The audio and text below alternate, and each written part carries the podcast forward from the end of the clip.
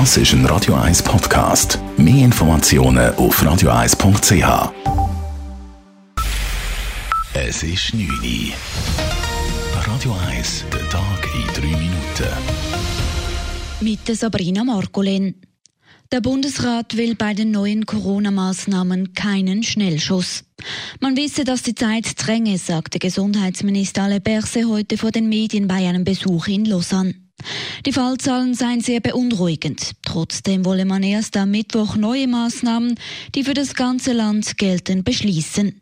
Man könne nicht wöchentlich neue Regeln aufstellen, so Berse. Wir müssen ruhig bleiben, dezidiert bleiben, eine Richtung haben. Wir haben das mit dem Bundesrat seit dem Anfang der, der Pandemie. Und was wir jetzt vorbereiten, wird für sehr wahrscheinlich ziemlich lang dauern müssen. Deswegen ist es wichtig, dass wir das gut stützen, gut organisieren. Aber wir die Konsultation mit der Kantone gemacht und Panik und Aufregung bringt uns wenig in dieser Situation.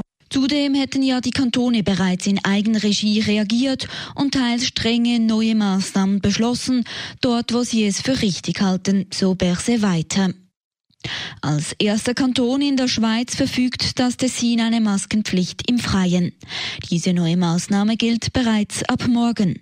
Eine Maske in der Öffentlichkeit muss dann getragen werden, wenn der Mindestabstand zu anderen Personen nicht eingehalten werden kann. Das hat die Tessiner Regierung heute entschieden.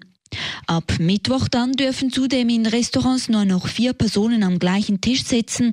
Ausnahmen gelten nur für Familien. Die Regierung verbietet zudem den Breitensport mit Körperkontakt. Heute startete eine Aktionswoche von Pflegefachverbänden und Gewerkschaften. Gefordert wird mehr Anerkennung, etwa in Form einer Corona-Prämie in der Höhe eines Monatslohns für das Gesundheitspersonal.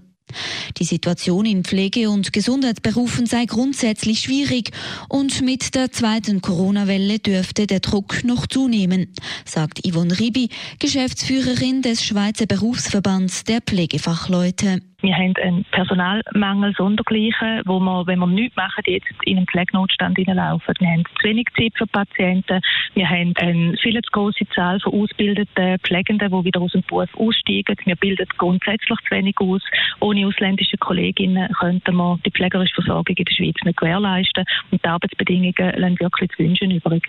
Der Frust sei groß, da die Politik bisher nicht reagiert habe, so Ribi weiter.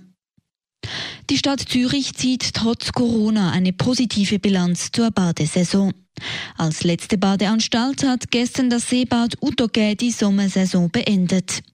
Insgesamt zählten die 15 Bäder über 1,6 Millionen Eintritte. Im Vorjahr waren es 17 Prozent mehr. Wegen der Pandemie startete die diesjährige Badesaison jedoch 44 Tage später als geplant. Man habe deutlich gemerkt, dass die Zürcherinnen und Zürcher in den Sommerferien zu Hause geblieben seien. Über die Ferienzeit hätten die Buddies besonders viele Gäste verzeichnet, heißt es in einer Mitteilung. Radio 1 Wetter. Nacht gibt es weiterhin einen Haufen Wolken. Es regnet aber nur noch vereinzelt. Morgen erwartet uns dann ein Mix aus Sonne und Wolken. Regen gibt es höchstens noch ein am Vormittag. Temperatur am Morgen zwischen 5 und 6 Grad. Am Nachmittag gibt es dann bis zu 12 Grad. Das war der Tag in 3 Minuten.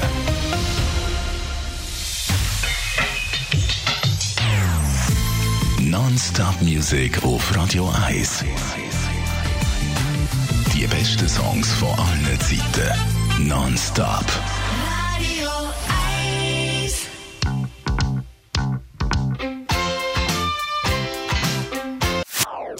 Das ist ein Radio 1 Podcast. Mehr Informationen auf radio1.ch.